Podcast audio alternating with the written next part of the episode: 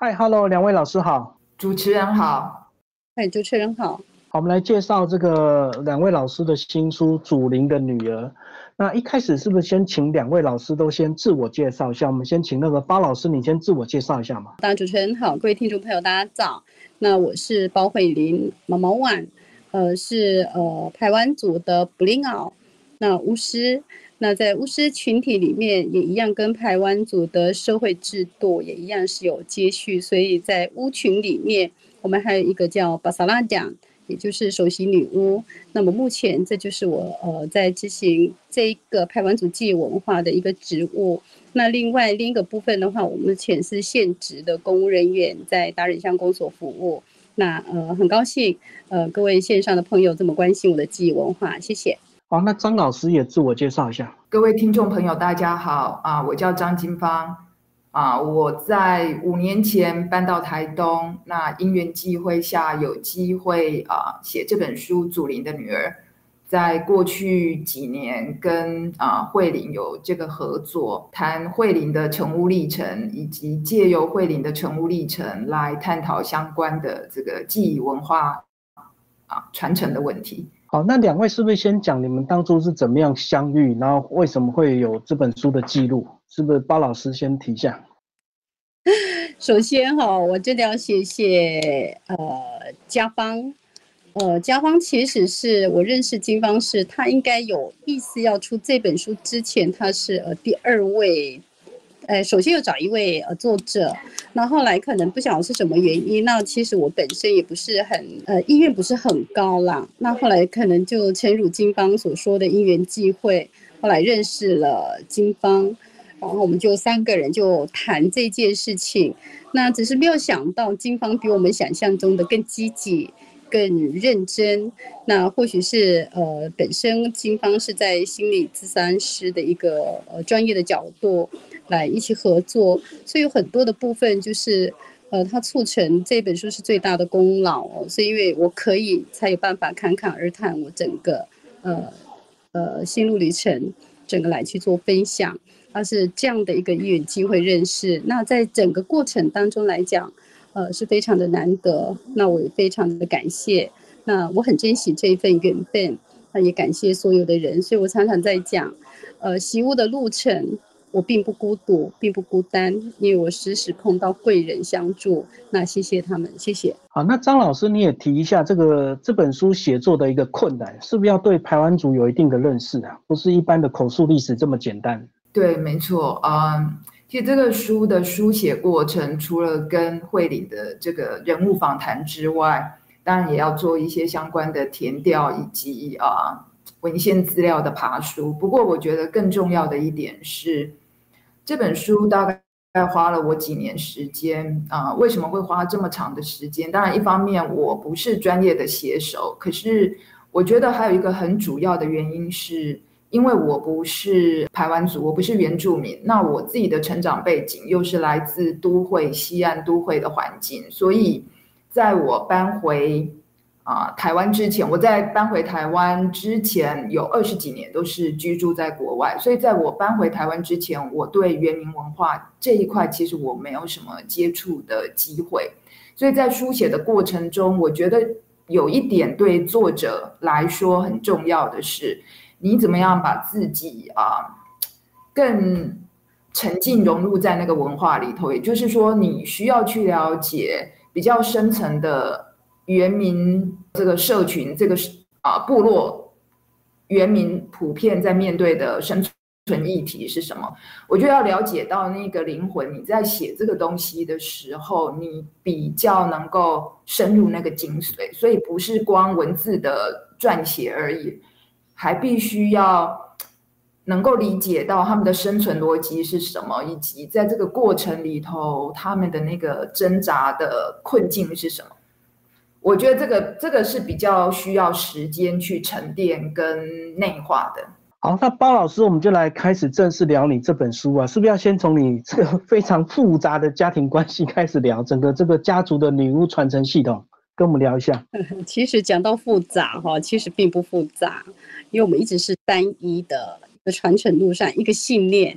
一个使命，然后就这样传承下去。因为我本身的环境就是在头目家族，那我的呃妈妈，因为台湾族本来头目就是世袭制的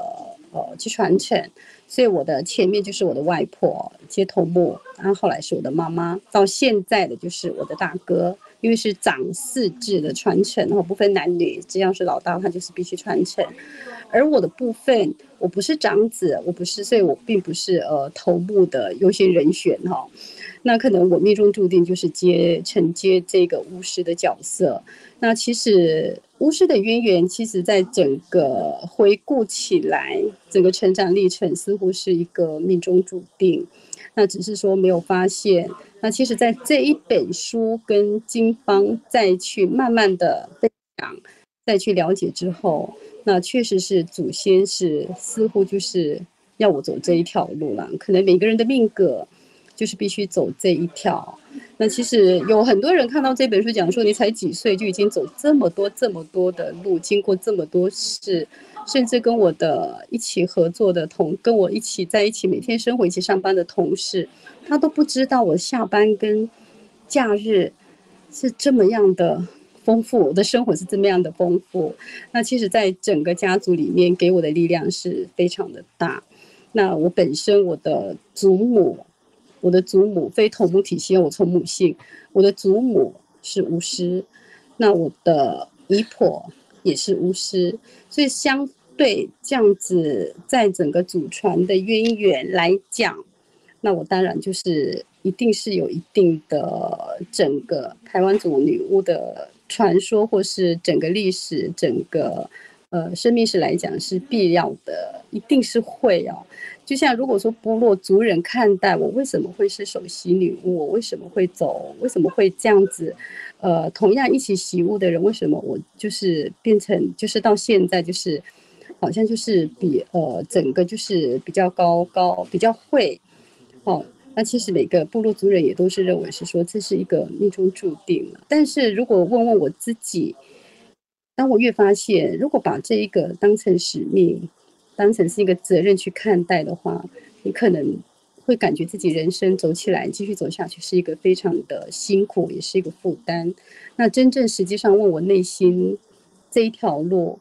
当我发现我越认识。那我越知道这一个仪式的意涵之后，我发觉到我是真的很爱很爱这一份文化，然后我也非常珍惜祖先付给我这么样的一个丰厚的资产给我。那不管后面是不是说能够诚如我代呃祖先这样留给我，或能代代相传，我想这就是以前呃我的祖母跟我妈妈都跟我讲过，不用去担心这一个后面会不会有人去承继去传承。这个是交给神灵，他自然会给你一个答案。所以，呃，在以现况来讲，我就是尽量做，然后尽量的去倾听，不管是身心灵，还有面对族人，我就是跟着用心去倾听，那继续走这一条路，这样子。谢谢。好，那张老师，你是也跟我们提一下这个头目跟女巫的一个关系啊？头目必然就等于女巫家族吗？呃，这个问题其实慧玲来回答会更合适，因为在这个。台湾族的社会接续里头啊，巫师一定是在头目之下的，因为啊，巫师的这个灵力能力都是承继自这个头目系统。其实这个部分慧玲来谈，应该可以啊谈得更好、更完整。谢谢了哈，就回答真好，就把问题给我。那确实是我这回答应该会贴切一点。其实当然啊，在整个巫师体系里面。假如像我的背景，我的外婆是头目，我的妈妈也是头目，我的祖母是巫师，我的姨婆是巫师，呃，巫师。那相较于整个我的背景，我的整个生呃生活环境，那整个遗传的渊源，甚至血脉来讲，我必定可以看得出来，我一定是必要的人选。但是相对的，我们其他的屋群里面也有一般平民。那同样，我们都是一起去习屋。那经过呃十多年，我大概到现在习屋已经十几年哦，已经快迈入二十年了。经过这么多年的呃经验跟执行仪式，或是整个主要的一个核心核心人物里面，很明显的就是头目体系里面的巫师，可能会是他赋予给你的力量，不然是灵间界或是人间界，他赋予给你的力量跟使命跟责任，可能相较于一般的巫师会来得多。啊，这个是我们内心大概也知道。当然，在整个行动力来讲。应该可以很明显看得到，巫群里面具有这样的身份跟背景的人，就是往往都会是看得到他必他一定会走在第一线，因为他的行动力跟使命是可以看得出来，就是这是他最大的不同。哦，所以这样讲就是巫师群有一群人，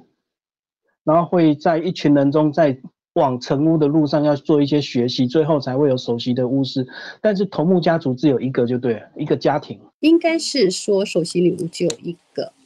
那过去排湾族的体系里面，就是一个家族会一个巫师。那演变到现在变成是巫师里面，因为很少。所以变成他会是一个部落型的角色，部落型的巫师已经不是属于只属于一个家庭的，但是巫师里面还是一样有术业有专攻，他还是有分为他的，应该是说他的巫的灵力还是有分强弱，好强弱之分，所以一般的部落的认知跟我们自己巫群里面也都很清楚，具有。头目背景的，或是说你有家传渊源的巫师，这一个体系的这一个血脉传承的是通常可以看得出来，他的灵力是高于一般的巫师，是应该是这样讲会比较清楚一点。哦，所以过去每个家族都有自己的巫师，慢慢现在演变成一个部落巫师，就对。哎，现在洗巫很困难这一条路，所以呃，再加上教改宗嘛。所以这个部分就是已经差不多。那张老师是不是也提一下，你在写作这本书，第一个是不是要先了解台湾族文化？第二个，除了访问包老师之外，包老师的家族，包括相关的关系人，是不是都要访问呢？其实这个书的撰写，当然主要的这个材料是来自跟慧玲的访谈，所以这个人物访谈是啊，这个口述历史的传承是很很重要的一环。那啊，在访谈完之后，因为我跟慧玲我们做很多访谈，但是每次的访谈可能慧玲都会跟我谈很多东西，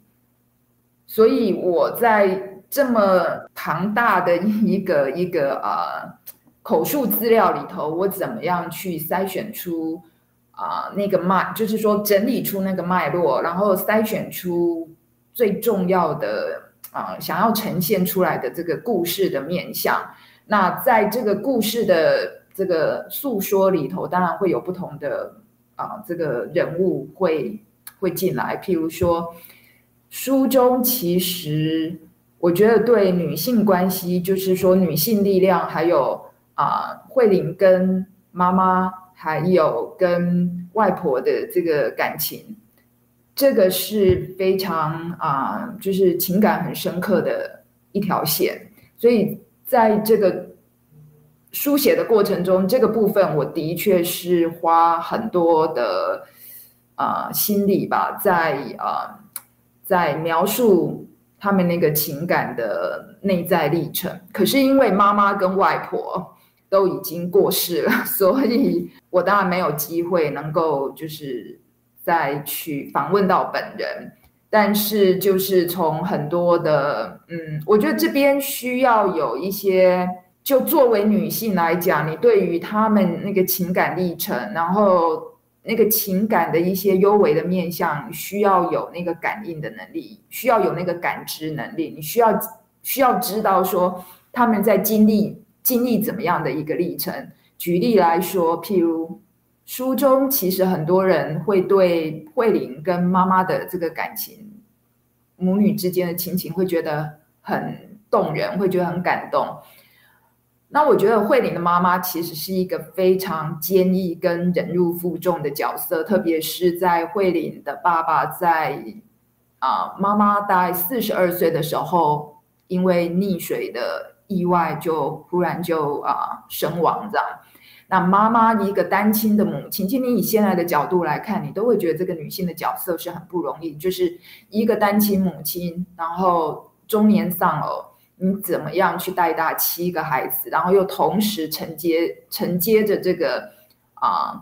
头目的这个角色跟身份，特别是在那样的一个环境里头，其实头目的角色已经视为了，资源已经没有以前那么多。那但是你在每次的这个记忆里头，你都还是坚持，就是你所有的、你所有的这些该准备的，然后该做的，你一步都不能少。然后你怎么样自己去坚持啊那个文化的传承？所以这边其实你可以看到这个啊人物的性格，还有就是说好几代的那个。亲情这之间，他们那种情感的牵动，那在这个啊情感的，在这个传承里头，其实让他们能够能够一直这样子延续下来，然后都有这样的一个一个使命。其实那个力量来自于他们对文化传承的那一个啊那个很任重道远的使命跟精神，就是就是。这整个的这整个的脉络啊，书里头就是借有这样的人物关系去带出相关的啊文化传承的议题。我们请慧玲老师，是不是先把你们土版部落介绍一下？这个故事就是在部落发生到现在。是，其实土版部落是非常棒的一个地点哦。那欢迎线上的朋友有空。都能够来我的部落里面呢，从你一进去就感觉这个氛围或是整个环境，你就会被它吸引住。那尤其是在今年的十月二十五号，我们将举行五年一次的五年祭的祭典哦。那那时候，呃，欢迎线上朋友都能够来，各位可以用呃去认识我的记忆文化来参与。那至于后续需要跟我进一步呃了解的话，是欢迎各位在祭典。呃，仪式结束之后跟我联络都可以啊。那其实我的部落是一个非常呃，在整个台湾祖记文化来讲，它保存是相当完整的一个部落。呃，所以部落族人都应以此为荣为傲。所以在部落里面，不仅仅是五年祭巫师文化的传承，还有包含小米小米祭仪、小米祭祀祭礼的活动。我们的丰收节一般讲的丰年祭不仅仅是跳舞，在跳舞庆丰收之前，我们还有十七个仪式，针对攸关整个部落族人丰衣足食、风调雨顺、五谷杂粮丰收的仪式，意思是牵动的，再去做记忆，一个也不敢疏忽去疏漏。所以在我们的部落里面，你会很难得还是看得到，其实我们的祭歌的传唱、金语的那一种流畅度。来去做向神灵的祭告、献祭、祈福，都还是都可以看得到，所以这就是我们部落非常特别的一个地方了。啊，当然这个天然环境是不在话下哦，但是最保有的祭祭典、祭文化这个部分，是我们引以为傲、引以为荣，而且都会代代相传。哎，我这样介绍我的部落，就是五年一次的大祭典即将来临，然后就是由你要来主导的嘛。这是我第二次主要做主导执行仪式。那其实整个仪式的过程，因为这个是一个大典，所以我们从十七号一直开始做一连串的祈福仪式，一直到二十五号才是主要的祭仪活动。但是这个整个祭仪是十，总共十天，十七号到二十六号，总共有十天的仪式，每天都在执行。那主要的祭典是十一月二十五号。哇，那不就部落的很多青年都要回去帮忙了？哦，没有错。现在其实整个部落都动员，大家全部集体动员，甚至很久没有返乡的人，不见得。其实部落族人不见得过年会返乡啊，但是五年祭你就会看到好久好久没有回来的族人朋友都会回来，所以那一天绝对是人呃塞爆了整个村，那连停车场都找不到，连住的都找不到。哦，不要渴望说哪个家里就是有空的房间。其实我们整个阳台、整个地板几乎大家都在睡，因为部落族人都会回回来。那没有地方就到处借睡，就是个年度的一个同学会，就对。那连自己家人都是也是要很努力的找大家挤一挤。不过这个这种挤法是大家儿时的共同记忆，都是这样挤出来的。好，那张老师，我们来聊一些这个写作的一个技巧。如果你遇到这个慧玲老师，他在这个多次的访谈，可能记忆会有些偏差，那怎么样去这个把这个整个口述历史写得更详实？这个就要靠事后的这个呃文献资料的爬书跟阅读，要做相关的 research，对相关的啊研究。其实，在这个过程中，我读了很多相关的论文，这方面的这个文献资料其实蛮多的。但问题是，就是说你在阅读这些东西的时候，它比较干，它其实很干，所以啊，你需要知道说。它的这个文献资料只是作为你你要丰厚你那个文化背景的一个养分，但是真正的叙事还是在人物情感。因为如果说我要了解文化，然后我要透过阅读文献资料去了解这个文化，除非你是做相关的这个学术研究，要不然多数人其实不会去念那些那些啊论文啊相关的文献，比较不会去看那些比较干涩的东西。那我觉得介绍文化，其实用故事的方式去进入是啊最容易进入的。那但是你故事你要怎么样诉说的，让纵使非原住民的读者，你在读起来也会有这种啊情感的这种亲切感，然后你会觉得这个文化好有意思，然后觉得这个文化要去保存。那这个当然就是说，写作者在这方面对于。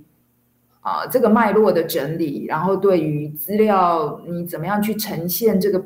不同的这个史料，然后用故事的方式啊，用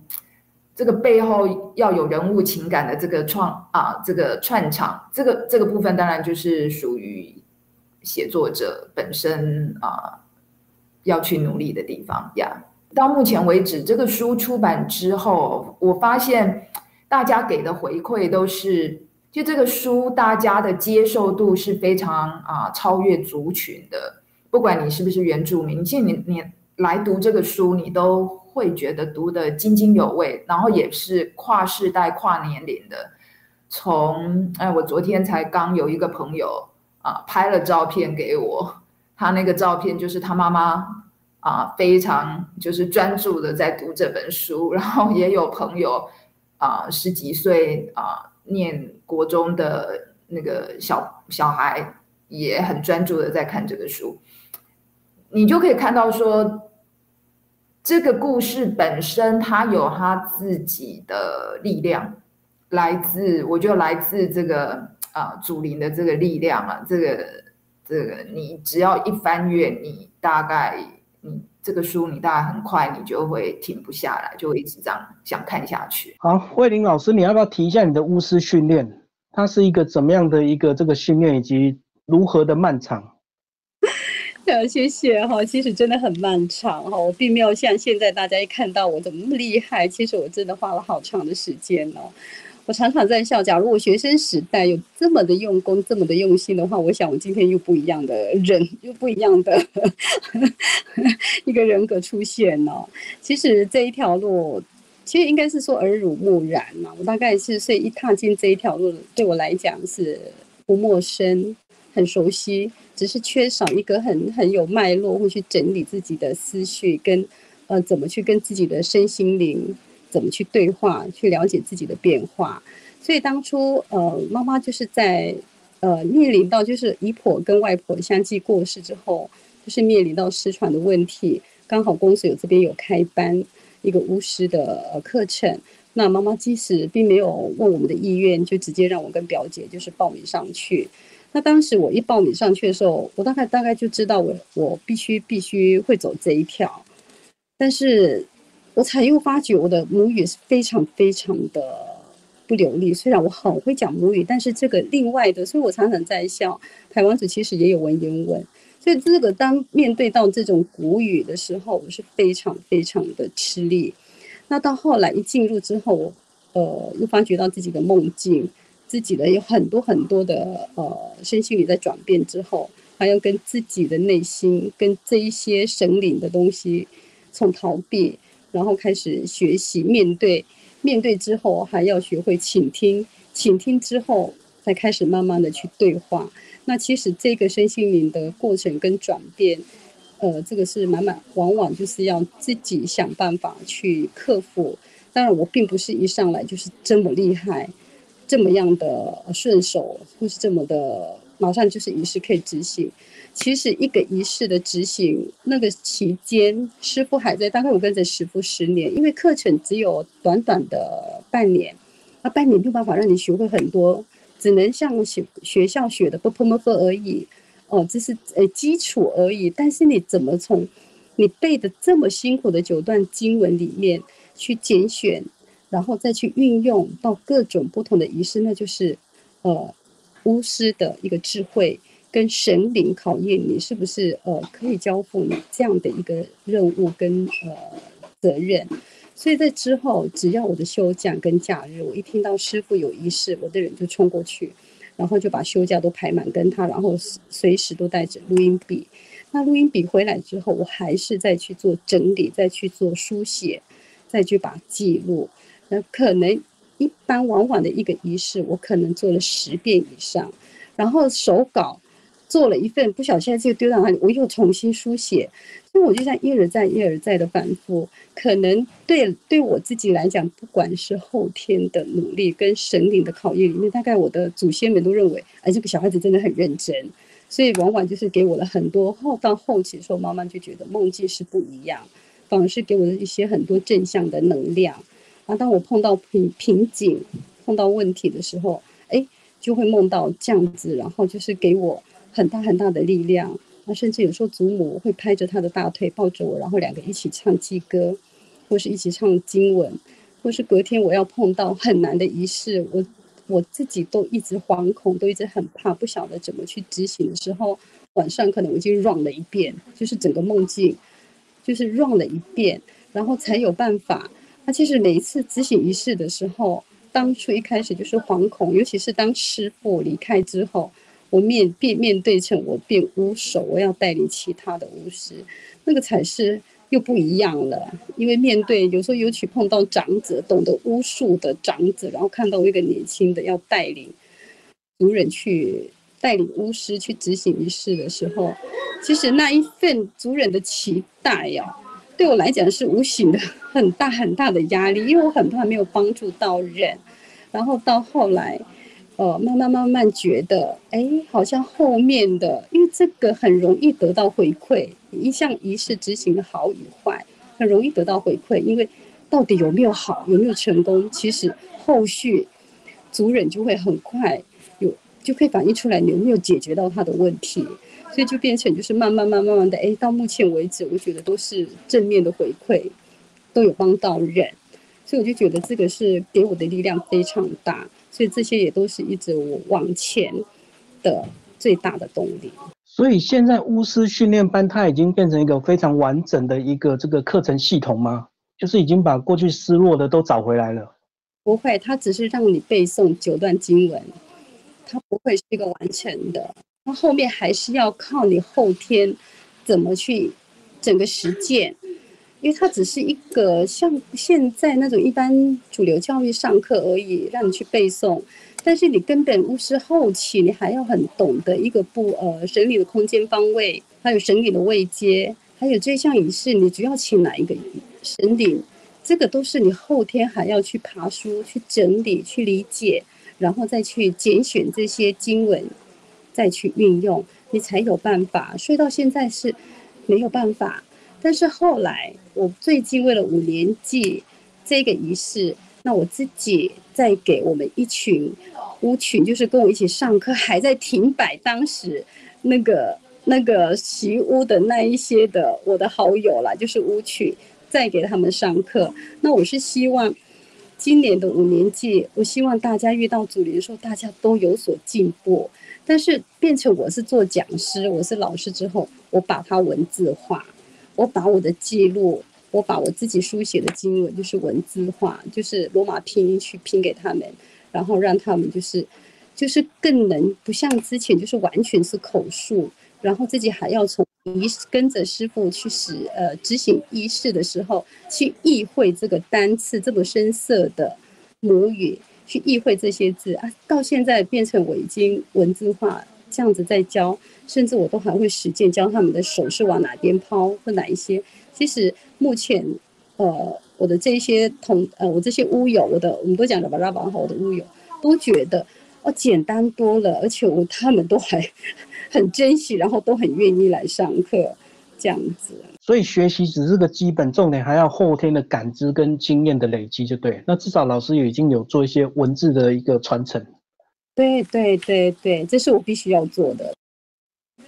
好，那个张老师，我们来聊，因为你长期定居在美国，那后来这个回来台东定居，就接触了这本书哦。所以你在写作的过程，会不会有一些这个外国文化跟一些原住民文化的冲击，以及在中文跟英文写作上的一些转换的一个问题？其实蛮有趣的是，我觉得灵这个东西其实是啊，它是跨文化的。我当初会接这个啊写作的这个 project，有一个很重要的原因，是因为我自己在国外，我也有啊相关的接触，就是在讲巫这个东西，它其实啊它是片存于古今中外这个古老的人类社会，这个啊巫文化，特别是在很多。原住民的这个啊传统里头都有巫术这个东西，英文叫做 shamanic practice。这个我其实在国外我自己有接触一些，那啊也有参加过一些还蛮神秘的仪式，有过一些灵性经验。那这之后自己又做了相关的研究跟阅读，那对这个主题也都一直很有兴趣。不过最重要的是，shamanic practice，它它的这个巫术实践里头很重要的一环是啊，跟你的祖灵做连接，也就是说，谈到祖灵疗愈的部分。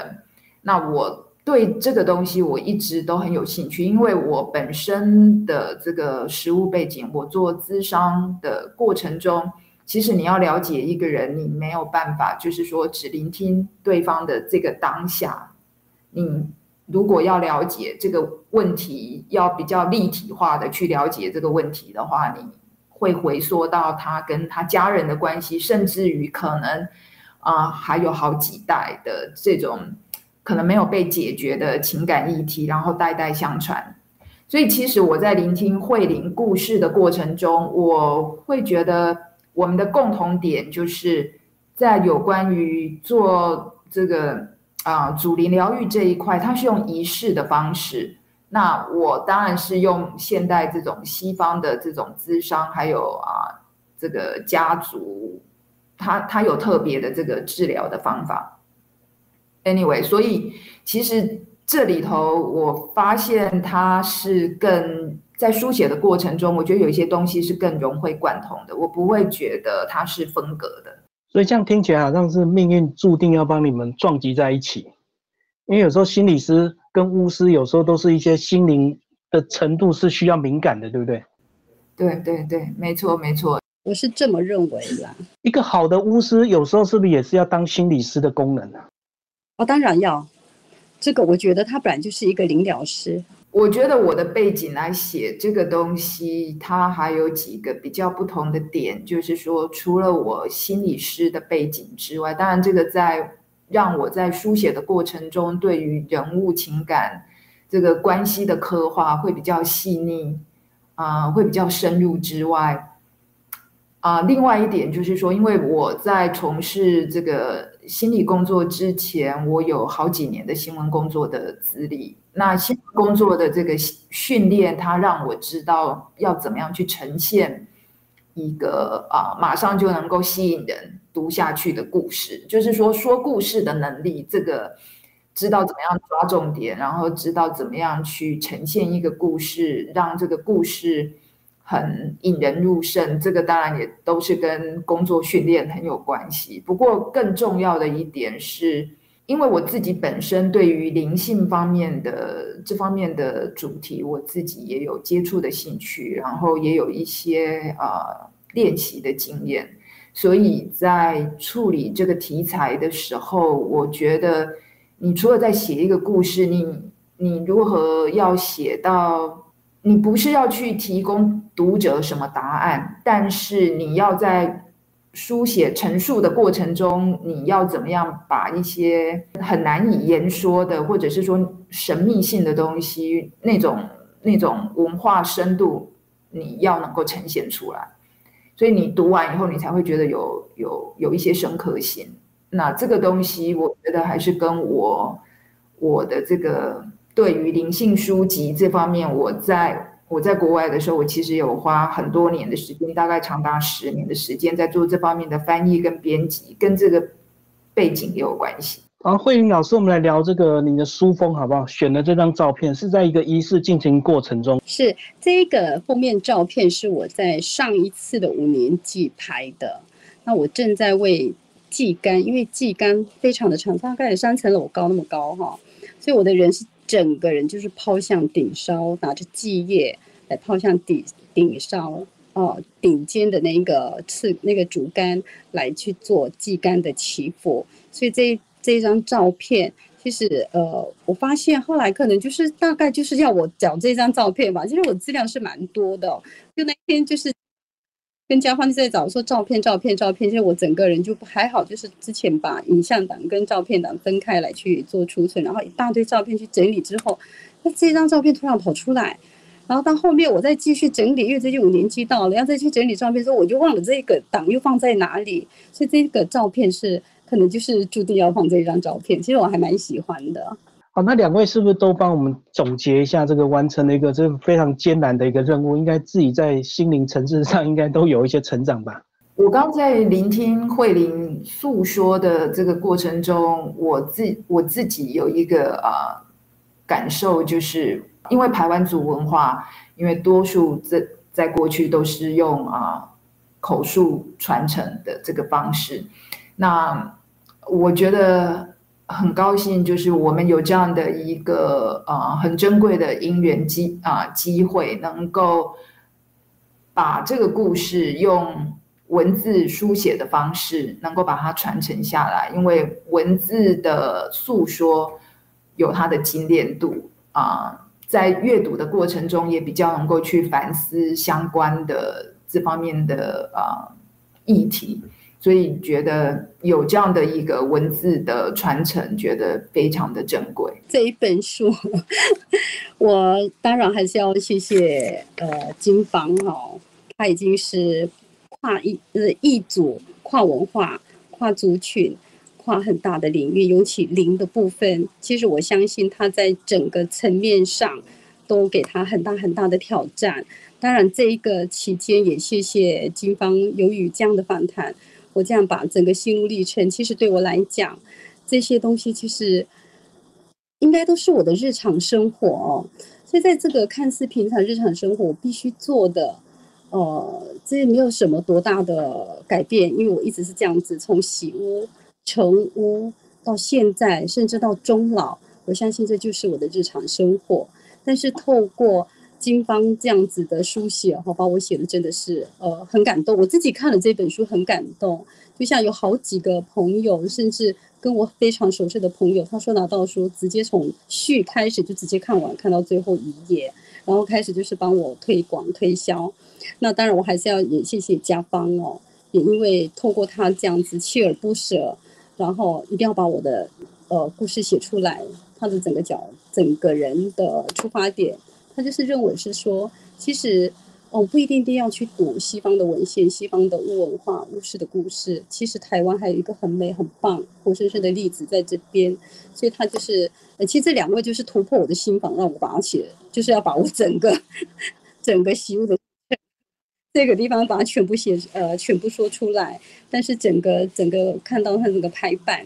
甚至它整个章节的排序，然后整个看起来，其实当这一本书。整个实体完成，我看到之后再重新看起来，其实自己也是非常的感动，然后也一直是不断的就是落泪，因为我看到呃刚才讲的，尤其是情感面上这个部分，在这本书里面呈现的很多，然后当然也是勾起我很多很多非常辛苦的一面，而且这一面对我现在来讲已经根本不算苦，因为我只有往前走。然后当然就是谢谢有这一本书，然后让大家看得到，也了解到台湾族的记忆文化，呃，了解到我不管你呃任何一个角度、任何一个面向去看这本书，我相信一定对我的文化有更认清，那也可以找到自己新的一个方向的一个定点。那谢谢大家这样子。而且我觉得老师你在反复描述你的这个母亲关系跟外婆关系，应该对你也是一个非常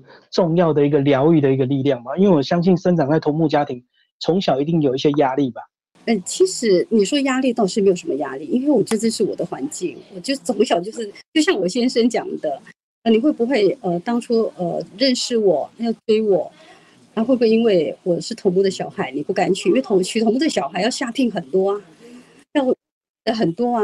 但是呃，我的老公就跟我讲说，我认识你，我你就是头目的女儿，并不是因为我认识你之后呢，你才变成头目的。女儿，那相较于回呃回应到我的整个成长历程，我一出生就是头目的小孩，我就这样的环境长大，所以这些都是我的日常。然后只是说他一步一步的，可能可能祖先也没有让我就是一下子一出生就让我就是喜悟，让我知道我必须走这一条路，所以我没有这样的一个成长，没有这样的一个压力，说我必定走这一条路。那他从来没跟我讲过，只是当这一本书，尤其跟金芳聊天聊了之后，我才哎。回过头来盘点我的整个成长的过程，我才发觉真的是命中注定，我必须走这一条路。那走呃上了呃踏上神领之路的时候，我又发觉到我下一步路就是我必须把它书写出来，文字化，然后必须教导下一个。那至于有没有人真正传到这一个精髓，那就是看看神灵的意思。我是这样子自然自去想，嘿。我补充一下啊，其实这本书出版之后，我已经啊收到很多回馈，就是说，不管是来自怎么样的背景，他们在阅读这本书的时候，这本书的不同的部分会去牵动到他们的情感，所以呃，